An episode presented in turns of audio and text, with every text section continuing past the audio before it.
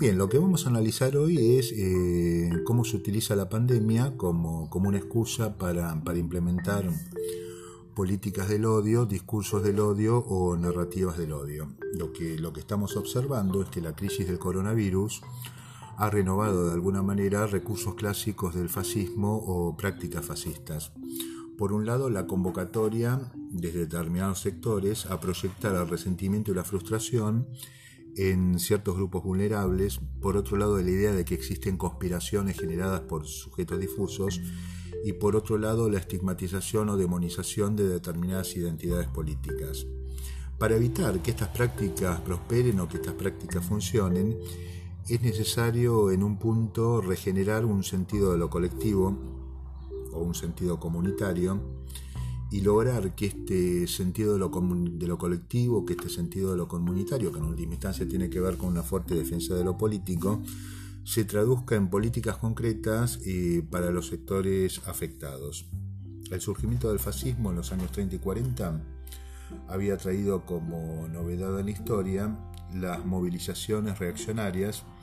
en tanto eran proyecciones de frustración y angustias sociales hacia sectores muy específicos de la, de la población. Es decir, que lo que existía era una especie de movilización del odio.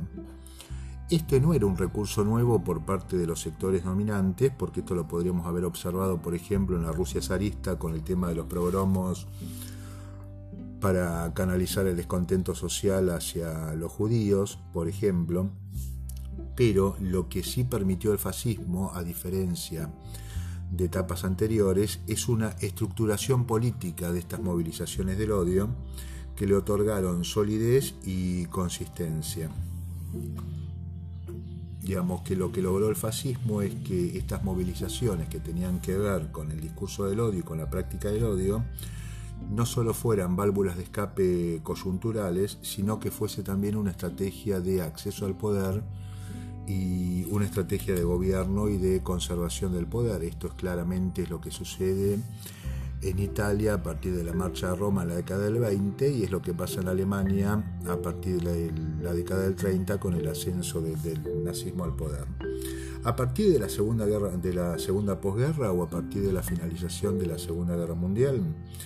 el fascismo, a partir de su derrota político-militar, eh, cae en descrédito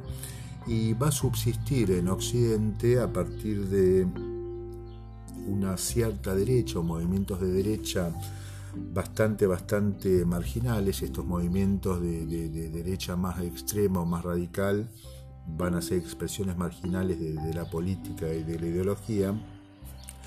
pero lo que observamos hoy, sobre todo a partir de lo que fue la crisis del 2008-2009, y luego acelerándose a partir de ahora es un cierto renacimiento de estas estrategias que tienen que ver con movilizar determinados sectores de la población utilizando el odio como, como herramienta política y el odio como, como motivador.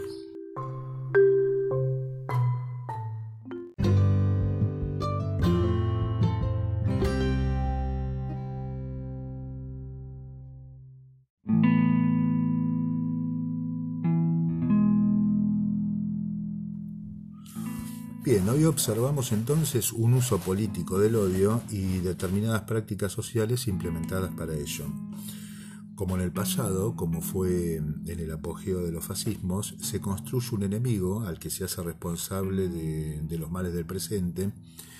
y se instiga a la población a combatirlo, como una receta para enfrentar el malestar generado por lo pronto por el brutal aumento de las desigualdades y las consecuencias de la crisis económica global, que si bien se venían incubando desde el 2008-2009, eh, ahora pueden ser vistas en,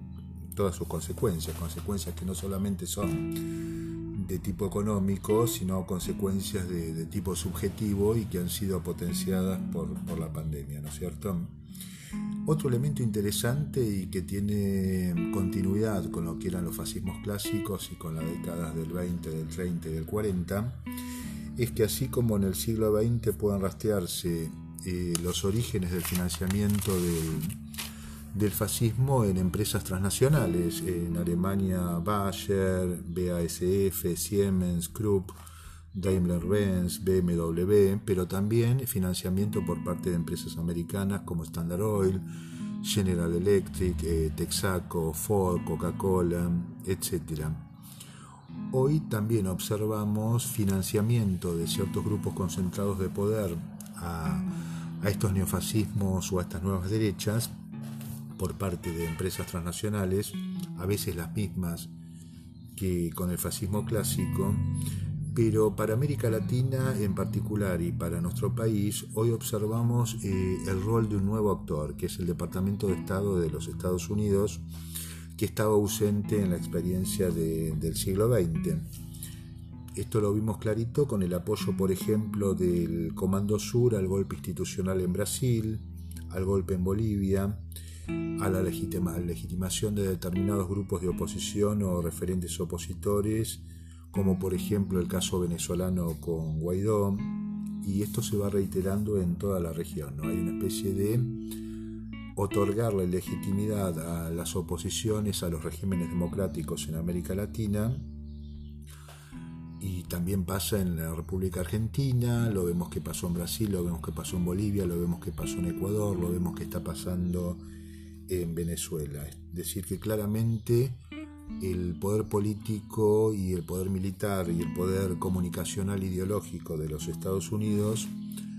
no tiene una actitud, digamos, opuesta al fascismo como lo tuvo antes de la Segunda Guerra Mundial o durante la Segunda Guerra Mundial, sino que directamente es una posición de, apoyo a estos neofascismos o a estas, a estas extremas derechas. Eh, el otro tema también es que lo que visualizamos es que el enemigo, digamos, del fascismo del siglo XXI tiene una cara muy diferente a, lo que era eh, el periodo de entreguerras. Hoy vemos, por ejemplo, que el presidente de los Estados Unidos habla de, del virus chino, se habla del eje del mal, todo esto anunciado por, por Trump se habla en otro punto de Soros o Bill Gates como, como referencias de una conspiración mundial. Y en nuestro país, en las, en las últimas marchas, hemos visto, por ejemplo, eh, personas o referencias hablándonos del virus del marxismo o una visión más actualizada del virus del marxismo cuando nos hablan del virus del populismo todo esto lo mezclamos, lo juntamos y aparece un lugar común permanente en todo este tipo de, movilizaciones y narrativas que tiene que ver con el peligro de convertirnos, por ejemplo, en Cuba o más claramente de convertirnos en, en Venezuela. Ahora, más allá de las diferencias que encontramos entre el fascismo clásico por un lado y estas prácticas neofascismo, neofascistas o de extrema derecha en la actualidad, lo que hay es una continuidad en cuanto a la intencionalidad y a las políticas de, de proyectar el resentimiento y la frustración de fracciones, digamos, perjudicadas o menos favorecidas de la población, de proyectar el odio sobre estas fracciones de población, que por ejemplo pueden ser los desempleados, pueden ser los inmigrantes, pueden ser habitantes de barrios vulnerados.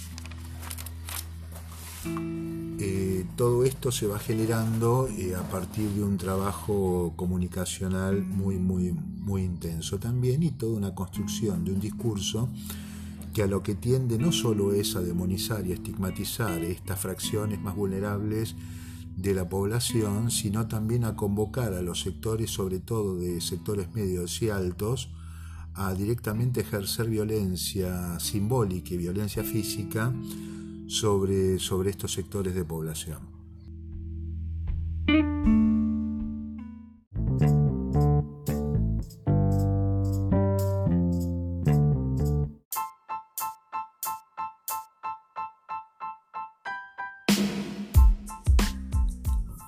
Durante los primeros días del COVID-19 o de, la pandemia, intelectuales como Sisek, por ejemplo, o Byung-Chul Han, se apresuraron y los primeros diagnósticos que hacían con respecto a las consecuencias de la pandemia era que las sociedades que vendrían post pandemia imaginaban una especie de respuesta colectiva para proteger eh, a la humanidad eh, o a las sociedades de la enfermedad. Es decir, algo así como políticas encaradas desde, el Estado fundamentalmente que tendían a priorizar eh, la salud por sobre, por sobre la economía. Está claro que nada de esto parece ocurrir, con más o menos demora, de un modo inmediato en Brasil y Estados Unidos, por ejemplo, Argentina es la excepción porque con mucha más fortaleza se han planteado políticas que, defienden la cuarentena y que intentan proteger la salud de la población, con oscilaciones, idas y vueltas en, Chile y Colombia, lo mismo en determinados países europeos. Lo que parece que se fue decidiendo es que el show del capitalismo debe continuar y que resultaba demasiado caro para los recursos estatales e inclusive para los recursos privados el tema de cuidar a la población. Es decir, que la, discusión que se comenzó a dar en países europeos, y es una discusión que se está dando en nuestro país también, no se está dando en otros países de América Latina porque no es un tema que se esté discutiendo ni en Chile, ni en Colombia, ni en Brasil, ni en Ecuador, ni en Uruguay, es cómo generar las condiciones políticas y cómo generar eh, políticas que afecten a los sectores más concentrados de la economía, lo cual es un requisito indispensable para poder asistir a las mayorías vulneradas. Digamos, este, es, este es el eje de la discusión hoy con respecto a, las políticas que tienen que ver con, la pandemia y que es el tema de, de grabar las, las grandes fortunas. En Argentina lo que, lo que estamos viendo es que hay una iniciativa por parte del gobierno popular con respecto a, a grabar las grandes fortunas, pero lo que no se registra es una, presión social o una presión popular que tenga que ver con sostener a fondo esa política, sino que lo que más bien son manifestaciones que tienen que ver con precisamente lo contrario. Durante la pandemia lo que, lo que vemos es que las marchas que se van organizando, las marchas anti-cuarentena, básicamente confluyen acá dos ideologías de derecha que, se van articulando y se, van relacionando, ¿no es cierto? Una que tiene que ver con una especie de ultraliberalismo muy radicalizado que exige, casi podemos decir que exige el derecho a enfermarse o a contagiarse como como un nuevo agregado de las libertades individuales, ¿no es cierto? Esto lo venimos observando en todas las últimas marchas y esto ya lo veníamos visualizando también en lo que era el movimiento antivacuna, ¿no es cierto? Entender como un derecho individual por sobre el derecho colectivo esta idea de que soy libre en la medida que quiero y puedo contagiarme o, enfermarme, ¿no es cierto? Hay una especie de, prioridad o de priorizar el, derecho coyuntural, el deseo coyuntural de poder salir a la calle, de juntarse con amigos, de comer un asado, pareciera que es el determinante último por sobre cualquier tipo de necesidad comunitaria. Esta idea, esta idea ultraliberal que, que estamos planteando, seguramente que es el resultado de un trabajo de décadas sobre el sentido común que, lo que ha generado es prácticamente la demolición de cualquier atisbo de, acción colectiva o de acción comunitaria y esto está muy muy influido también por, por una narrativa de la antipolítica. Cuando nosotros venimos planteando el tema de la batalla cultural, tal vez el eje de la batalla cultural tenga que ver precisamente con este conflicto, con esta, con esta lucha de intereses que se plantea entre una ideología individualista y superliberal que, que no atiende a finalidades o, a objetivos colectivos y una ideología, una cosmovisión, una manera de ver las cosas que priorice lo, colectivo por sobre lo individual, sobre todo en contextos de, de crisis como el que estamos pasando. ¿no? Entonces tal vez muchos de los sectores que, marchan eh, en lo que podemos denominar las marchas anticuarentena, que en realidad además de marchas anticuarentena son esencialmente marchas contra, contra el gobierno popular, están muy vinculados con, este discurso de, de, lo que se llama también los libertarios, ultraliberales, neoliberales extremos, etcétera, etcétera. La segunda ideología es la que denuncia de alguna manera la mentira de la pandemia, ¿no es cierto? Es decir, la pandemia se habría creado para, sostener o para imponer la dominación de lo que ellos llaman la casta política, una casta política internacional o nacional, y esto está también muy, muy impregnado de, un fuerte eh, antipoliticismo, ¿no es cierto? Entonces, por un lado tenemos los ultraliberales, por otro lado tenemos aquellos que plantean esta idea de la conspiración o de la pandemia prácticamente como, como un invento, pero en, realidad en la República Argentina lo que unifica estas dos ideas o estas dos ideologías es un profundo, profundo antiperonismo, porque en realidad las marchas anticuarentena y las protestas contra la acción del Estado, las políticas del Estado, terminan siendo fundamentalmente protestas eh, a partir de la frustración que viven determinados sectores por, por ser gobernados por un gobierno nacional, popular y peronista.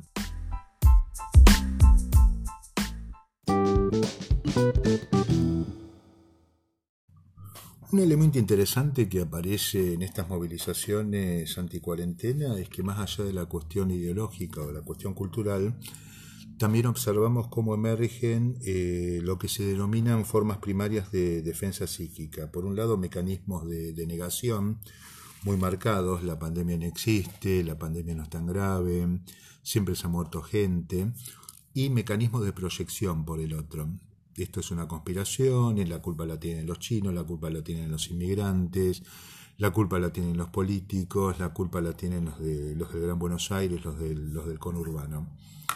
Lo, central de todo esto, y acá es donde confluye la cuestión ideológica y la cuestión eh, psicológica o de psicología colectiva, y esto tiene que ver con lo que entendemos por prácticas fascistas, es que más allá de las coyunturas y las particularidades que se vayan dando, eh, la posibilidad de movilizar, organizar y convocar eh, sujetos que están de alguna manera